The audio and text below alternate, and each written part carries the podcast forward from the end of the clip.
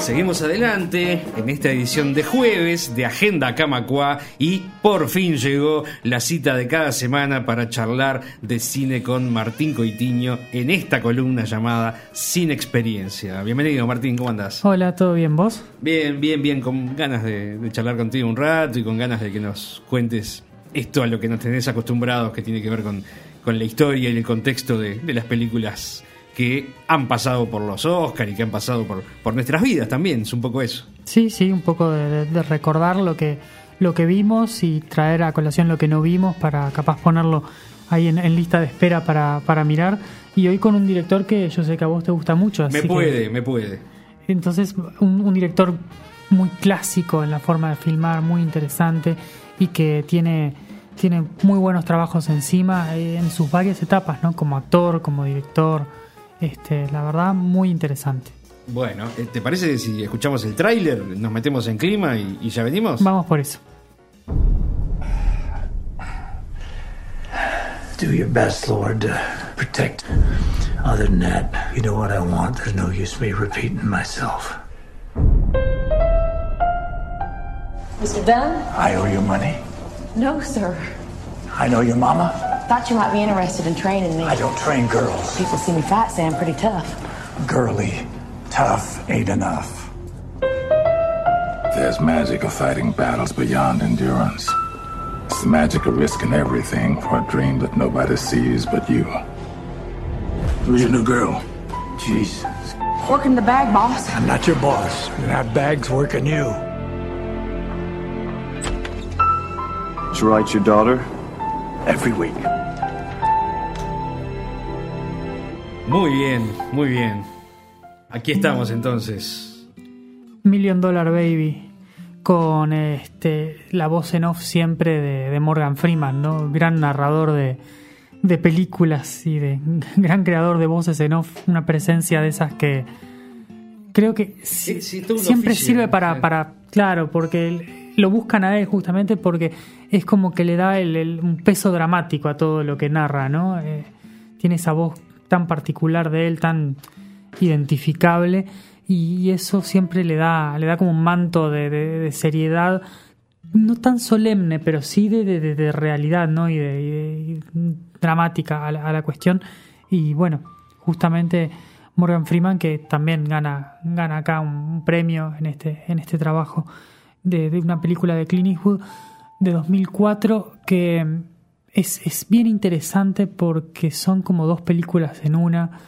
Y yo me acuerdo que claro, eh, cuando, cuando, la vi, la película la, la, promocionan de una manera, o la promocionaban de una manera, y hasta cierto punto de la película uno está viendo esa película que esperaba ver, uh -huh. y después como que subvierte las expectativas, ¿no? Como que cambia. A la, a la hora 30 de película nos encontramos con una historia diferente, un poco inesperada, y creo que eso... Eh, no solo a mí, a más de uno no, nos dejó un poco descolocados y una de las cosas, de, las metas que tenemos hoy quizás es un poco tratar de entender cómo juegan eh, esas, esos dos relatos que están involucrados en, en, en, la película, ¿no? Cómo, cómo esas dos partes se complementan y hacen juego y si con eso logramos formar un todo de película o si como capaz que a mí me pasa, o yo lo percibo, es como que no termina, a mi entender, de, cuajar completamente. Pero eso no quiere decir que la película no tenga, por ejemplo, este, un, impacto dramático muy importante y una, una conexión muy importante con el espectador, con lo que está pasando, porque justamente como hablábamos, eh, Clint Eastwood es un, es un director que tiene mucho de clásico en su forma de contar este y es este muy muy formalista y sigue mucho las pautas que nosotros entendemos como de, de, de, del cine clásico en, en, la forma de construir las escenas, de mover la cámara, de encuadrar, este, maximizando, eh, mostrar lo, lo, que pasa a los personajes, ¿no? Lo, cómo se sienten, o sea, no, no, no es ambiguo uh -huh. en, en, el sentido de, de mostrarnos una cosa y decirnos otra, sino que este, en eso es muy claro y muy y, y muy preciso. Eh, entonces, eh, la película creo que sí, es, es, es muy difícil que, que alguien la vea y permanezca absolutamente impasible ante ella, ¿no? O sea, no... no No, cosas te pasan seguro. Claro. El, el tema es este, pero. Claro, en- eh, entonces eh, ahora vamos a ver un poco cómo, cómo se va desarrollando y, cuáles son los puntos que tiene el, el relato que nos está tra- tratando de contar, ¿no? Eh, que una vez más se, se dirige a sí mismo, ¿no? Este, en una especie de, de, de coprotagónico, ¿no? Porque, o sea, la película tiene dos protagonistas principales, eh, que son justamente él en, en este entrenador que este Frankie que, que es entrenador de boxeadores o entrenador casi retirado porque le queda un cliente que se le va al comienzo de la película. Este y mucho mucha historia atrás mucho pasado atrás. Y Hilary Swank que es esta muchacha que cuyo cama- único ca- obje- camarera, ¿no? La sí que exacto cuyo único objetivo en realidad es, es pelear no o sea es el momento en el que ella se encuentra a sí misma y es donde ella siente que, que puede escapar de del mundo del que proviene, ¿no? Y, y- y- y encontrarse consigo misma.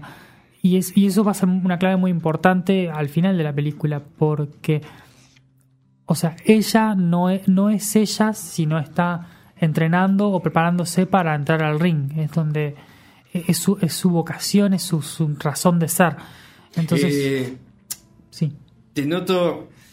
Lo, lo- lo expusiste en el arranque. En este caso, en esta película que, que es el centro de la columna de hoy, te noto contradictorio y hasta un poco distante, cosa que me gusta para, para poder hablar, pero te pongo contra la pared, contra las cuerdas en este caso, y te pregunto, ¿sí o no a Hilary Swank en esta, en esta, en esta película? No, a Hilary Swank sí, este sí, el trabajo de ella es sólido desde el comienzo, es absolutamente creíble, es, es falto de, de afectaciones, ¿viste? Cuando a veces uno Eh, siente como que están eh. con una cierta impostura, con una... No, no, no, eh, es 100% creíble y cuando se dé el quiebre, literalmente el quiebre Sí. en la película, eh, la, la parte posterior en la que ella va a estar en una, en una cama o en una silla de ruedas o lo que sea, sigue siendo igualmente creíble y, y el- en ese sentido la película no, o sea, no tiene fisuras, no, no es una película que tenga imperfecciones eh, técnicas notorias, es más un tema de, eh, de, la, de, cómo- de la historia que está tratando de contar eh, y de entender si la forma en la que venía presentada, porque el cine también tiene un poco de expectativas, cómo venía presentada la historia en lo externo, en, la- en el marketing que se le da, pero a su vez en, en, el, en lo que cuando uno construye un relato tiene ciertas reglas de, eh, por ejemplo, de lo que en inglés se llama foreshadowing, que es este darle al público ciertas pautas de lo que va a pasar con la película. Entonces, a mí me parece que en este caso no es tan claro entonces lo que pasa cuando ella la golpean eh, a traición y cae y queda paralizada no es no está tan eh, avisado en el relato, no está tan no, no están No es tan- plan- tan esperable. Claro, entonces no están plantadas para mi gusto las semillas de eso, entonces es como que a uno lo, lo agarra un poco de sorpresa como el gancho que ella recibe, digamos, Exacto. básicamente. Entonces esa, esa es un poco mi duda. Se lo, se lo come uno el gancho. digamos, Claro, sí. exacto. Y es la verdad que un gancho fuerte. Pero no, no. eh, en ese sentido, Hilary Swank hace un trabajo estupendo, muy bueno, muy físico, este, porque tiene que, que ser creíble como esta boxeadora eh, que está es prácticamente amateur, pero empieza a, a pelear por plata. Y también este Clint Eastwood está perfecto en el, en el trabajo que hace. A- A, este, mí me encanta desde Boys Don't Cry, ¿no? Este, Sí, eh, Swank, sí. Ella, ¿no? Digo, Sí, sí, este, ella ha tenido, ha tenido no demasiadas películas muy buenas, pero en donde ha tenido oportunidad de brillar, brilló y digo, no cualquiera tiene dos Oscars a Mejor Actriz. O sea, la verdad que son dos actuaciones muy sólidas, ella hace un trabajo muy bien, muy, muy interesante.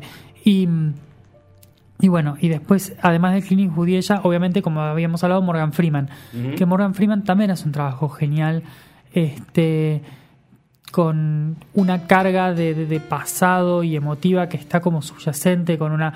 Viste que las películas de Clint Eastwood siempre tiende a haber como una especie de melancolía sí. subyacente, ¿no? De, de- y en este caso un, boxeador que tuvo un pasado casi glorioso y, y que se le se terminó la carrera este, de una forma que él no, no estaba en su momento dispuesto a aceptar y tuvo que, aceptar por la fuerza de los hechos. Y bueno, y acá tiene.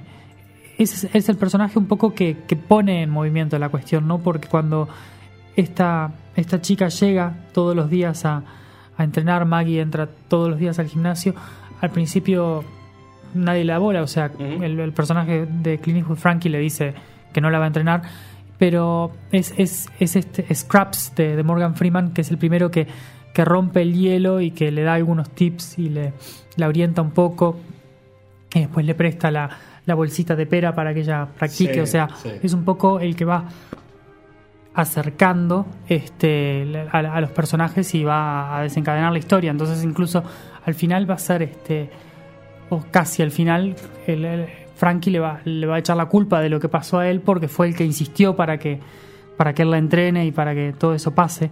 Este más allá de que es una clara fatalidad en la que ninguno de los tres es culpable, sino que la, la culpable es este la, la osa azul que le pega absolutamente a traición y Claro. por la espalda. Pero bueno, eh, esas son los, las tres patas grandes de la película. Son, es un, la verdad que es un trabajo de tres actores que, son, que hacen un muy buen trabajo y que construyen en ese sentido sí, un relato eh, en el que es, es imposible no, no hinchar por ella ¿no? y no desear que le vaya que le vaya bien. Cuando entramos, y, yo creo que e- es un poco eh, otro de, de los puntos en los que a mí me genera un poco de, de me rechina un poco la película, es, la, es que hay una cierta una cierta visión, yo no sé si no, no es un poco caricaturesca eh, o un poco cruel quizás de más de, la, de los personajes que son la familia de ella, ¿no? Eh, Sí. Es una construcción que a mí me resulta extraña de entender y después este o sea mi primer mi primer instinto fue eh, acordarme de que Clint Eastwood es, es republicano y que no debería llamarme la atención que el- el- los parte de los malos de la película, los villanos de la película, es, es una familia con una madre que básicamente lo que vive es de estafar al Estado para que le pague plan de asistencia social, declarando un hijo que no tiene, declarando este menos propiedad o menos cosas de la que tiene, eh, que es una yo no digo que no pase, porque la realidad norteamericana es enorme y, y son cosas que, que pueden pasar, pero es una visión bastante de, de- de cierta derecha republicana de pensar que la gente Es este, sí, sí. que, que la gente básicamente está aprovechando los planes de asistencia y está estafando al Estado con la, con, las- con el seguro de salud y con todas esas cosas. Claro. Entonces que todas esas eh, dádivas para la, para la gente pobre, en definitiva, es, es, es un poco eso, ¿no? Este, son, son regalos que para que la gente se aproveche del sistema. Entonces hay, hay un poco de eso, me parece, y, esa forma en la que está pintada la familia, eh, como, o sea, que terminan yendo a que le firme una, la transferencia del dinero que tienen a, a ella cuando está postrada en la cama, me parece un poco exagerada. Este, es como que yo puedo entender ciertas, o sea, familias hay de todo en la vida y hay gente muy desgraciada, por no usar términos más fuertes, no tengo duda, pero eh, es, es un poco, me parece una píldora difícil de tragar que una madre vaya a ver a la hija así de esa manera, después de pasar seis días en- entre Disney y Universal para aprovechar y, y tenga absoluta esa insensibilidad de ese tipo de, de- de- de reacción, no sé, me parece un poco, un poco cruel. Este, capaz que en, en la necesidad de la construcción del relato para que ella se revele y para que Frankie sea el único que en definitiva está ahí para ella y es el que tenga que, que tomar la decisión final. eh, entiendo la, la utilidad del relato de, de que esa presentación sea así, pero me sigue pareciendo un poco, un poco fuerte. Más allá de eso, la, la construcción en las, en, la- en las tres patas, como decíamos, de los personajes principales está muy bien. Y en el relato, en cómo se va desarrollando, cómo va dándose la carrera de ella, este, las peleas eh, están muy buenas, está bien filmada. Está filmada para que sea eh, brutal y eficiente, pero sin este sin centrarse demasiado en eso de el, el- el- el boxeo como, o sea, de, de presentarlo como un espectáculo. No está tratando de hacer de esas películas en las que vos vas a mirar cómo se hace una, cómo es una pelea de boxeo y, o sea, no, el punto de él es, es contarte qué pasó en la pelea, cómo se dio y habitualmente las, las que ella va a pelear son cortitas y, y de un round y intensas, claro, tres golpes y afuera.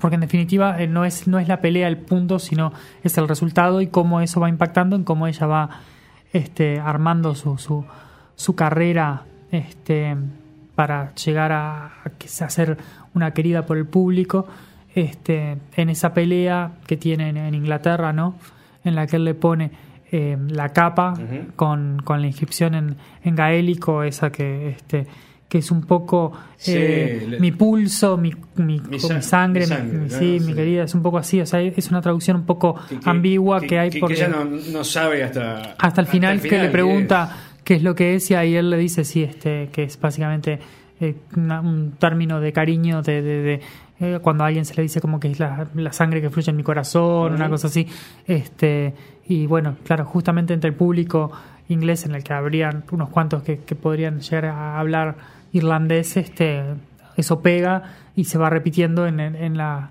en la gira que ella hace, este para que al final ella dice, la gente coreaba mi nombre. Bueno, en realidad no coreaba mi nombre, sino que coreaba un nombre que vos me diste, pero lo hacían por mí. Y esa es este la forma en la que ella va encontrándose, va haciendo lo que le gusta y, los hechos le van demostrando que, eso que ella quería hacer y que eso que ella soñaba es realmente lo que, lo que es, ¿no? O sea, probablemente por una influencia grande de- del padre, que es, una presencia en off, pero que siempre está ahí como sobrevolando la cuestión, porque ella cuenta de que este él le dijo que, que ella come- ella nació antes de tiempo y nació con muy bajo peso y le dice vos comenzaste la vida luchando y vas a seguir peleando hasta el final y, y ella tomó un poco esa influencia del padre que, que sí la quiso y, y, y como que literalizó esa, esa, esa cosa de, de- de luchar toda la vida y bueno buscó esa, esa forma de, de enfrentarse un poco al mundo y de, y de lidiar con su situación jodida a, a partir de, de eso, liberándola así. Y ese padre también, que va a ser el que en, en el cuento que ella hace, este, un día se lleva al, pe- al perro, ¿no? Sí. Este, y, y bueno, este, lo, lo- lo sacrifica cuando el perro ya, ya no estaba para más y ella cuando habla con, con Frankie al final de la película le va a pedir a él que, que haga lo mismo, ¿no? Este, y es una especie de- de, Eso es tremendo. Sí, es es muy fuerte y Es y es el círculo, ¿no? En el que ella lo, ella lo toma como padre, básicamente. Este, él se convierte en el padre de ella y a su vez el relato está siempre desde contándose que hizo algo que no sabemos qué es exactamente, que lo distanció de su hija y justamente la, la- la historia viene a ponerla a, a Maggie en ese lugar, ¿no? Entonces es se arma claramente una- un paralelismo, una relación padre-hija entre una hija que perdió al padre y un padre que perdió a la hija y que, que se encuentran y que eh, la vida de ellos cambia totalmente a partir de, de ese encuentro.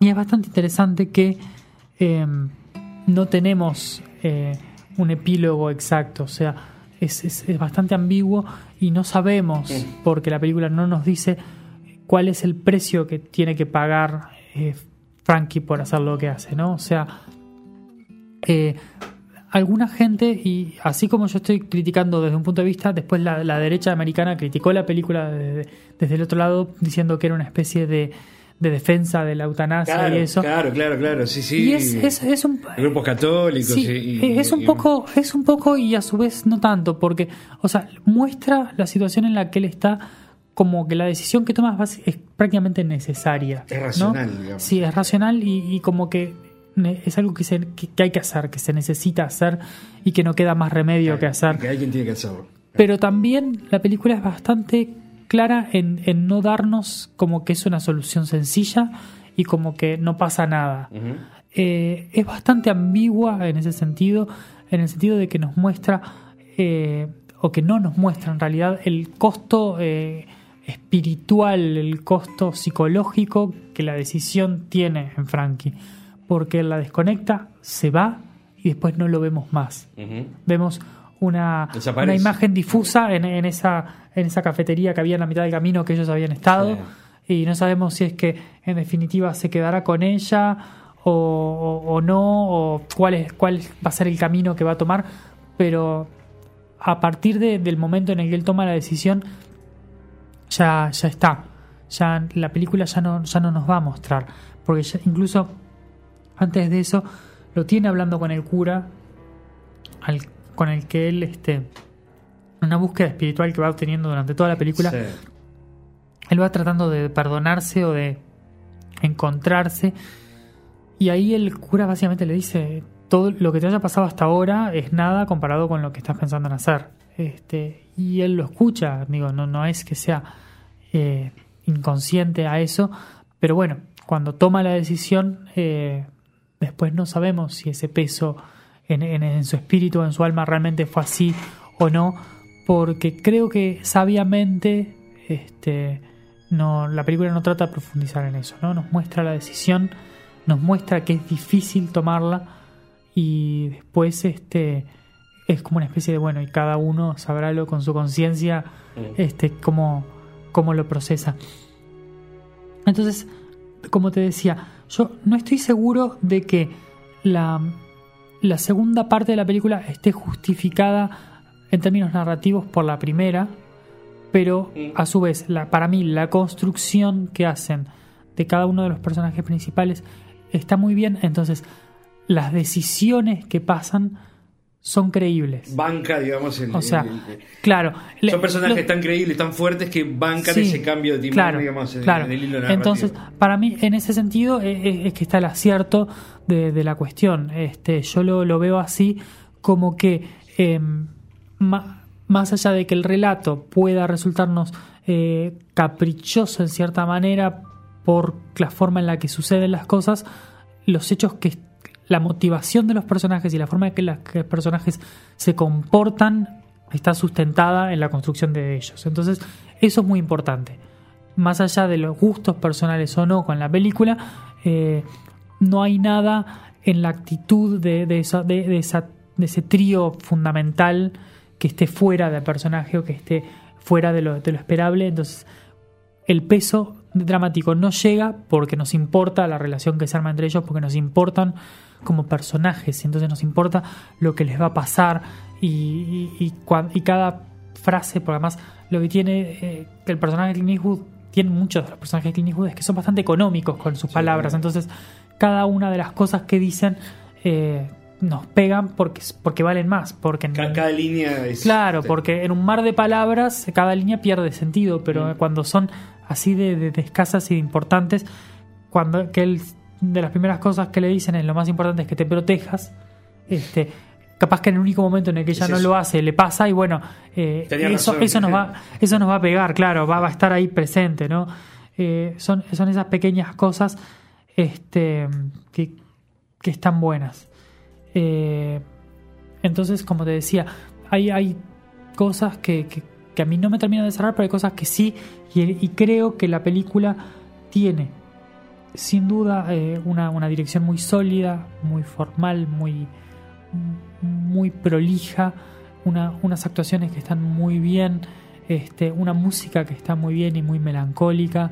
eh, un, un muy buen relato, una fotografía excelente, una película que la filmaron en 40 días, que es prácticamente nada, Nada. en menos de 40 Sí, días. un rato, Este, creo. tenían un presupuesto creo que de 30 millones y no, no gastaron ni 20, una cosa así, por la, la economía con la que filma Clint Eastwood, que además es un tipo que filma una o dos tomas y si Es- le sirvió ya está. Eso es magistral. Y, y- y no hay- para, para mi gusto, ¿no? Sí, no, este... Ahora, a mí to- todo lo que. Todo lo que Sí. dijiste hasta ahora me gusta mucho, como siempre, pero, pero en particular porque los incondicionales de Clint Eastwood, como yo, y que los hay, ¿no?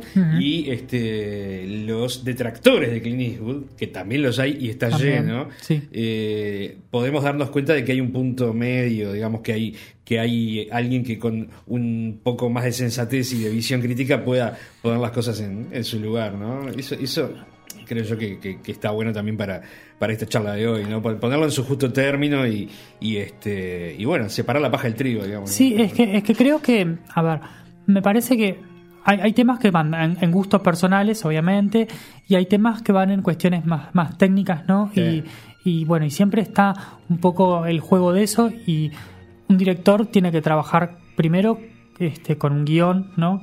Y ahí ya hay un poco que no es responsabilidad directa de él, porque él no es guionista, ¿no?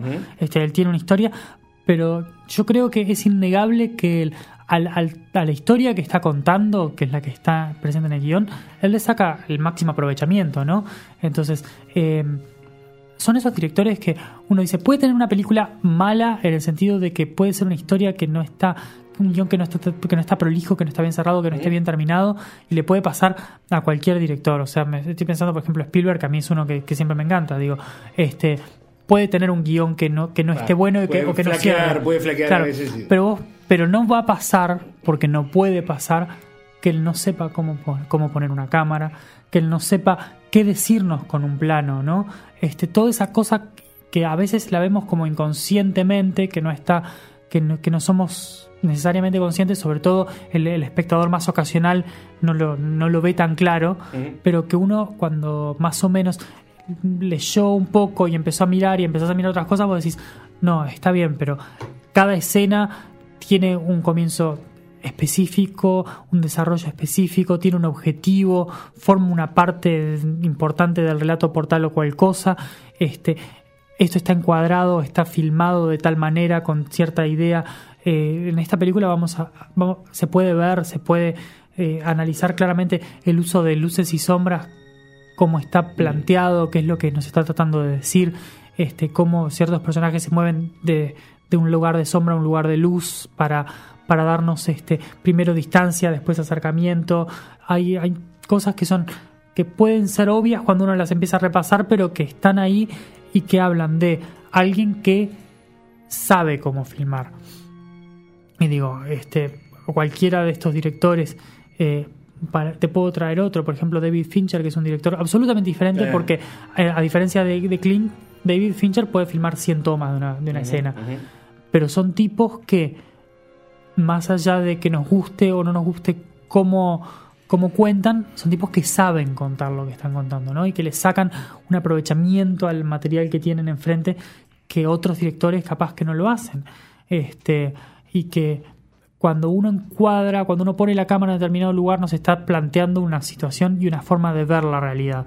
Entonces no es lo mismo eh, tomarlo de arriba que de abajo, que con un plano Eh. contrapicado, de costado. Todo ese tipo de cosas eh, No, y el montaje son también. ¿no? clarísimos. Este- Ni que hablar, porque la forma, por ejemplo, en la que Clint Eastwood cuenta siempre es este, muy clásica y muy formal y es muy lineal Exacto. este, porque eso nos permite seguir un desarrollo dramático normal, que uno pensaría no, no es algo demasiado destacable, pero sí es algo bastante destacable, porque cumplir con el formalismo de seguir todas las líneas de argumento, de que cada una tenga su cierre, su comienzo y su final, de que nada sobre y que nada falte en el relato, son cosas que hoy en día a veces con el marketing desesperado de sacar la película y de que tenga una determinada extensión o lo que sea, no pasan todos los días. Además, este Clint Eastwood tiene eh, en sus películas, y tienen, como tienen pocos directores, tiene corte final. O sea, Claro. él dice, la película es esta. Sí, sí, sí. No es lo que, lo que el productor diga, que en realidad el productor en esta es él, Es y en la él. mayoría de las de él es él, Claro. entre, con alguien más, obviamente. No, no, es menor el detalle. Pero, este, o sea, el, la control, película- el control final, digamos. Claro, la película es lo que él, que, lo que él quiso que fuera y en ese Claro. sentido es, es irreprochable. Y creo que, como te decía, yo tengo ciertas diferencias porque hay algo en el, en el- en el relato en sí que no me cierra, pero es muy sólida, muy bien actuada, muy bien filmada, muy bien fotografiada, muy bien editada, muy bien musicalizada, muy bien ambientada, es 100% creíble, sal- eh, salvo en esa parte puntual de la de la familia que a mí me Sí, un poco, sí, sí, pero es este es creíble en, en la construcción y en, el- y en las interacciones de sus personajes y es imposible no empatizar con lo que está pasando en pantalla. Claro, totalmente. Por lo que creo que es muy interesante. Y ahí volvemos a Hilary Swank también, que, que es, co- es colosal, ¿no? Pero eh, antes de seguir adelante, eh, está claro, y vos lo, lo- lo- lo explicitabas, no es una película sobre boxeo, No, pero sin embargo, si hacemos una lista de películas sobre boxeo, igual banca, ¿no? Quiero Sí, decir que, sí, que, sí, este, sí. Te, te haces una maratón de, de, no sé, de, de toro salvaje y de, y de- de Rocky, no sé, de Rocky, lo que sí. sea, y, y tam- también como eso, Sí. o sea, cuando es boxeo, el- el- No, es- es, boxeo. ¿no? Sí, está- está perfectamente- Está, está bien, pues no es fácil tampoco filmar eso, ¿no? No, Digo, no, no, no, sin duda que no.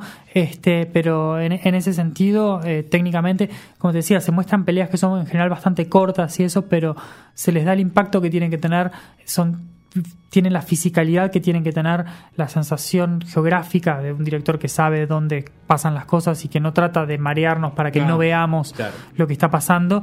Este, entonces tiene, tiene el impacto, tiene el impacto de lo que, de lo que pasa, y eso es importante también porque cuando le pasa la, la lesión de ella, también físicamente, o sea, eso es otro golpe más que también lo, lo- sentimos. Y, y el rato final es tremendo, ¿no? También es demoledor y emociona, por cierto. ¿no? Sí, sí. Ahí tiene todo lo que tiene que tener también una película para sacudir, ¿no? No, Es el eh, final, la historia del final y, y demás. Es muy duro este, y es fuerte y no es manipulador barato en ese sentido, creo que no, no, Claro. no es reprochable, no está, no está armado para que lloremos, que no quiere decir que no vaya a pasar, pero no es solamente No. voy a, voy a hacer llorar a la gente, ¿no? O sea, es este que, cada uno de los personajes sienta lo que tiene que sentir en esa situación horrible, este, y como cada uno se comporta como es razonable que se comporte, este, eso hace que, que sea, que sea válido y que sea, que sea verdadero en el sentido narrativo de verdadero, ¿no? Este, lo, que, lo que pasa. Le fue muy bien. Sí, sí, sí. Este, obviamente con mejor película, con mejor director, con mejor actriz, con mejor actor de reparto. ¿Te parece vemos un poco lo que, lo que había? Sí, claro, claro. que- este, estaba pensando en eso. ¿Y qué había ese año? Porque Bueno, tenemos perdemos la perspectiva y por suerte venís vos cada jueves para, para ponernos citando a Emiliano en perspectiva. tenemos una, una selección de películas muy interesantes. Este, en, en las de mejor- nominadas a mejor película y alguna más, como siempre nos pasa este, en otras categorías. Eh, estaba, y ahora yo pensaba hace un rato, eh, qué interesante, El Aviador de Martin Scorsese. Ah, claro. Y a mí me pasa lo siguiente, y, y lo vamos, lo, lo hablamos este, dentro de unos años, si te parece. Eh, yo le hubiera dado, yo le hubiera dado el Oscar a El Aviador y a Martin Scorsese acá, Yo sé que sí. y se lo hubiera dado a, a Clint Eastwood unos años después, en vez de a Martin Scorsese, por cartas de Iwo Jima Claro. como director y como película, en vez de eh, The Departed con, con Martin Scorsese ahí Exacto. porque a mí el aviador me parece más película. Y con el- con el diario del de lunes, como dicen, Sí, este- este, por- claro, lo que pasa es que eh, de- cuando llegue de Departed, eh, ya Martin Scorsese ya va a estar como en el debe hacía varios rato y bueno, había que dárselo, punto. Pero creo que acá el trabajo que hace él, que hace Leonardo DiCaprio, que además Leonardo DiCaprio es el que es el productor de la película, es el que dijo, yo quiero hacer esta película y se la llevó a Martin Scorsese porque no es normal, este es un trabajo por encargo que hace Martin Scorsese, que no es normal, porque DiCaprio le dice, yo quiero que vos me filmes esto, yo quiero protagonizarlo y vos sos el director que quiero, y llegan a ese acuerdo, es una película muy interesante, este, con una actuación genial de DiCaprio, con una actuación genial este, de eh, Kate Blanchett también, No, una muy buena película que vale mucho la pena, con el, con el Hércules de nuestra Fuerza Aérea, el querido avión Hércules, enorme, este, muy interesante. Rey de Taylor, de Taylor Hackford, este, la, la de Ray Charles, ¿no? Con Sí, Jamie Foxx. sí, sí, sí. Con una gran actuación de Jamie Foxx. Muy buena, claro. Este, muy buena. Eh, Finding Neverland, que para mí es el, el- el- el quinto elemento en esta película, que es una película linda, con Johnny Depp, este, con este niño Freddie Highmore que trabaja muy bien, pero no es una gran película, es una película linda. Y una gran película, este, gran película grande, Alexander Payne, que se llama Sideways, Entre Copas, Ah, se sí. llama acá Sí, sí. con Paul Giamatti, Thomas Hayden Church, Virginia Madsen. Una película. Quedó como menor, pero. No, pero es una película No, buenísima. en- sí, sí, no, claro. En esta, en en esta quedó perdido porque no- además no era de un gran director en el sentido Es de un director conocido, muy buena, mucho nombre está atrás. muy buena entre copas. Pero es una Sí. gran película que vale mucho la pena ver. Sí, sí. Este es tremendamente humana. Es este, bueno, además ideal para los que les gusta el vino. Este, pero eh, no, no, una, una película que yo re- recomiendo ver sin duda. Este, capaz que una de las de las imperdibles del año eh, es esa, porque capaz que Million Dollar Baby o El Aviador o incluso Rey la vemos en cualquier momento en el cable, la vemos en la vuelta sin, sin buscarla demasiado, No, pero aparece. Entre, copas, si pero querés- esta si querés- es una de esas ahí si que- querés historias de emociones, y sí, si querés sí, este, este, muy humana. cosas humanas, te iba a decir este, es Al-. Alexander Payne que tiene esa otra gran película anterior que era Election con Reese Witherspoon Mm, eh, y Matthew Broderick muy buena y que después va a ser la que en unos años va a andar en la vuelta la vamos a ver este The Descendants Los Descendientes con George Clooney Janine Woodley Ah, sí. en, en Hawái que es una película buenísima también muy recomendable eh, director ganó Clint Eastwood, también estaba Martin Scorsese, como dijimos, en ese enroque que yo haría, eh, Taylor Hackford por Rey, Alexander Payne, y estaba Mike Lee por una película que se llama Vera Drake. En actor, Jamie Foxx por Rey gana, muy buen trabajo. Estaba Don Cheadle, que hace un personaje muy, muy interesante en Hotel Rwanda, Johnny Depp en Finding Neverland, estaba Leonardo DiCaprio por El Aviador y también estaba Clint Eastwood por Million Dollar Baby. O sea que bien pudo haber ganado como actor, Bien pudo haber ganado como actor. Clint. Sí, sin duda. Además, como dijimos, un, un gran trabajo.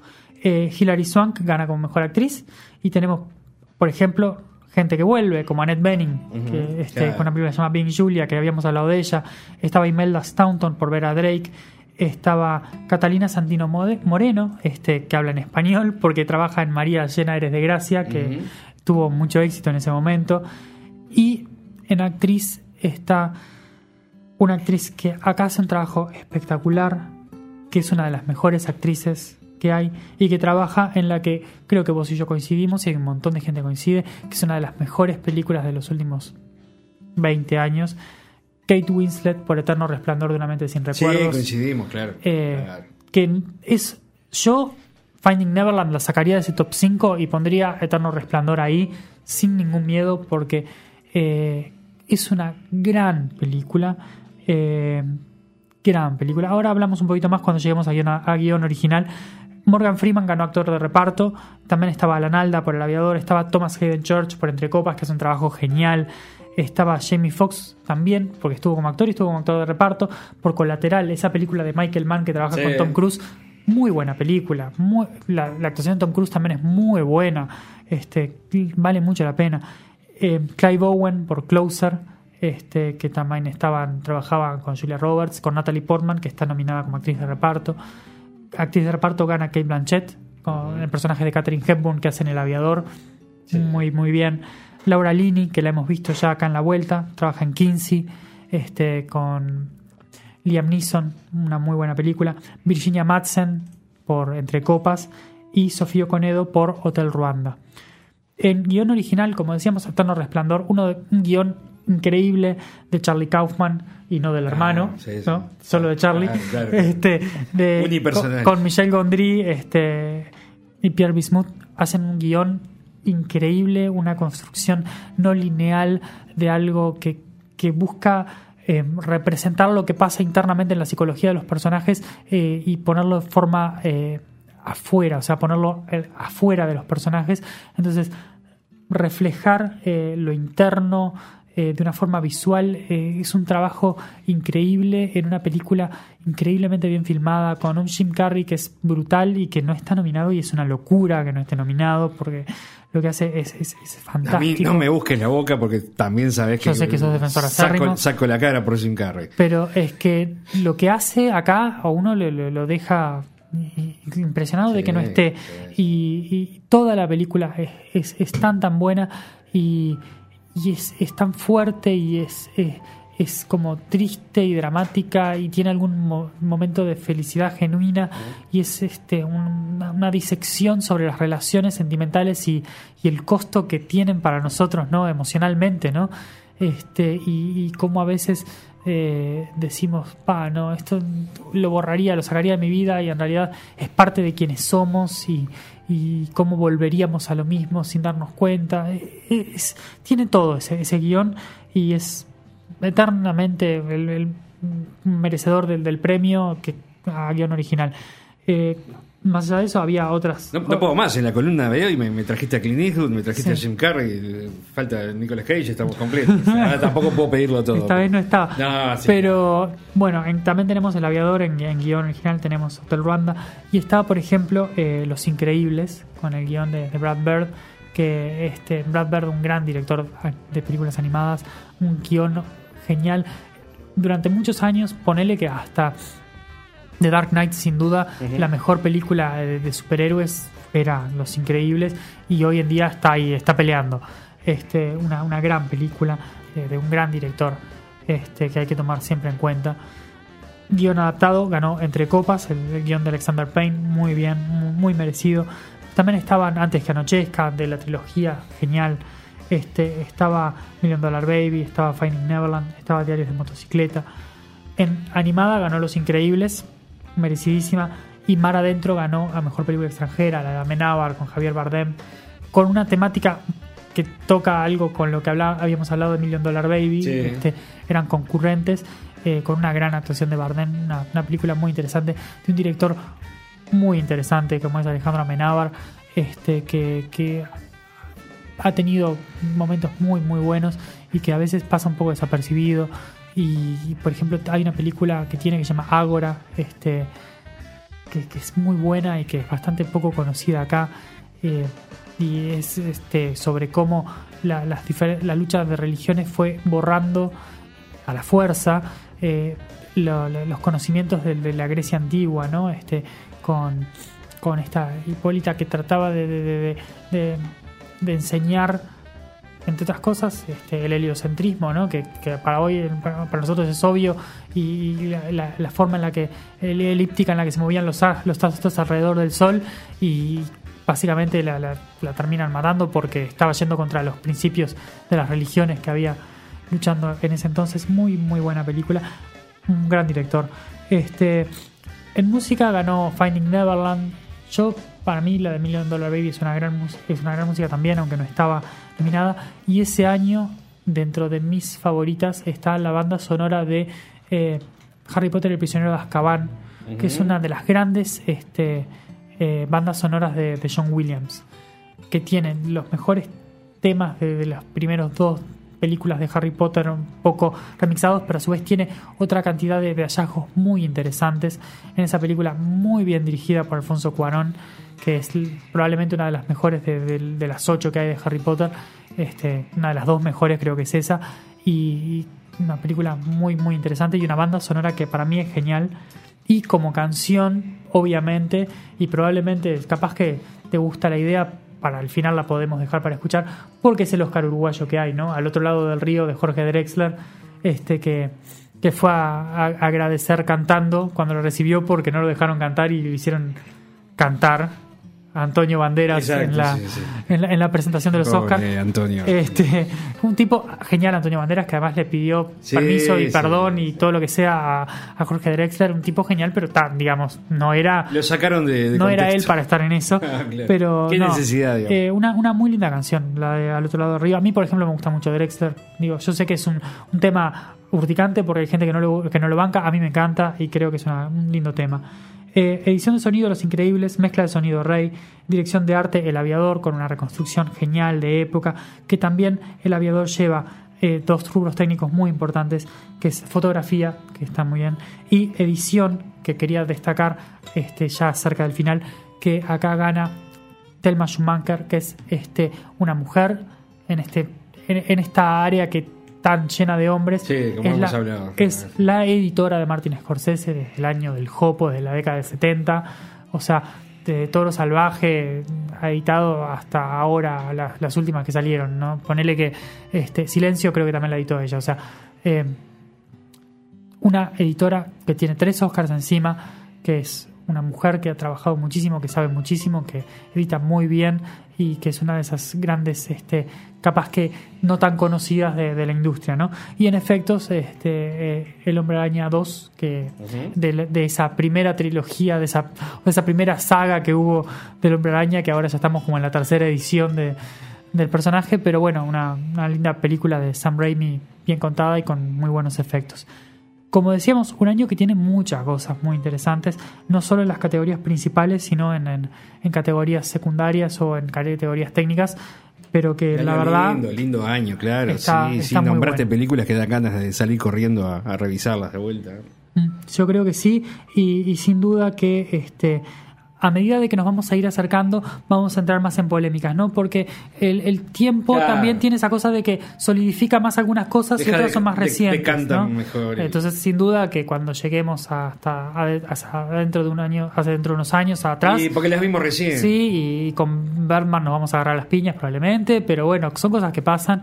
Este, pero bueno, eh, muy interesante y Yo estoy a favor de Berman, te digo, pero bueno. No, yo estoy absolutamente en contra. Perfecto, ¿ves? Ya nos Este, estamos. así que con eso Era para pelear, de- con no, eso va a no, estar- No, tengo postura, pero no importa. No, pero sí, sin duda que el, el cine tiene esas cosas y cuanto más fresco está, eh, más entramos en discusión. Algunas de estas ya son clásicos, pero más Sí, cerca va, sí, va a sí, estar sí, picante. Fantástico. Bueno, muy bien, muy bien, Martín. Gran columna, como siempre, como cada jueves. Eh, ¿Querés que nos vayamos escuchando a, Drexler cantando? A- a- digo, a Drexler este, haciendo la, la cuestión allí en el escenario de, de los Oscars. Dale, vamos. Perfecto. ¿Y querés saludar a algún oyente antes de irnos? Eh, voy a saludar a mi novia porque siempre me dice, no me saludaste, pero yo le digo, siempre me agarra desprevenido, yo ya estoy de- desconectándome mentalmente y me pregunta y yo quedo en offside. Voy a saludar, mandar un beso a Maya, este, mi novia, y bueno, y acá a la gente del Twitter que saben quiénes son y este, desde Walter Alcordón, la tía Andrea, Uso Fallido, que son esos que siempre están contestándonos y diciendo te escuché, y hay otros tantos que sé que escuchan, pero que capaz que no se comunican, pero que Los anónimos, bueno. los tuiteros anónimos. Exactamente. Bueno, eh, gracias Martín. A vos. Nos encontramos la semana que viene y allá afuera me parece que hay esa señora robusta con una capa que dice Osa Azul, creo que te está esperando a vos. ¿eh? Eh, eh, hay salida por acá, ¿no? I found you a fighter, and you made her the best fighter she could be.